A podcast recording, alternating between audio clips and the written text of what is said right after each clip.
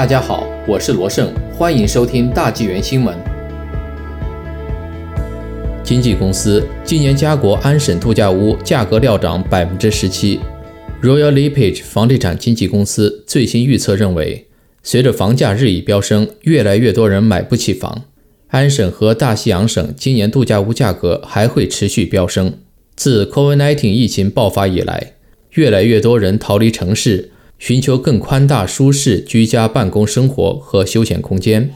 导致安省莫斯科卡、卡奥萨湖和爱德华王子岛等著名度假区度假屋价格一路飙升，有些价格涨幅逾百分之三十。今年一月和二月，度假屋需求异常火爆。往年这个时候，度假屋市场是淡季。经济透露，有些人气旺的度假湖区，买家开车几个小时，却只有三十分钟时间看房。往年市场正常时，只要买家愿意花半天时间看房都没有问题，也没人为看一眼冰冷的度假屋在冰天雪地里开车几个小时。如要预计，今年安省度假屋和其他夏季度假屋胜地平均房价估计涨百分之十七至五十四万七千两百零七元，涨幅只比二零一九年的百分之十九涨幅微低。度假屋如此两位数的涨幅太反常，预计还认为。下半年因买房担负力恶化严重，度假屋涨幅估计会稍微放缓。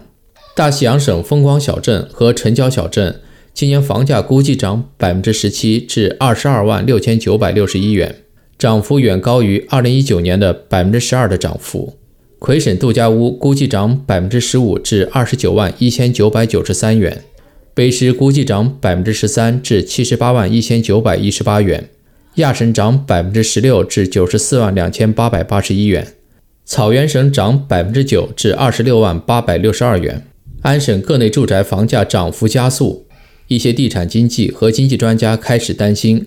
部分地区可能已现泡沫。Royal LePage 总裁素博认为，去年冬季房价涨幅太迅猛，房价远超收入涨幅，这种迅猛涨幅不会持续太久，最早明年房价可能会出现一些调整。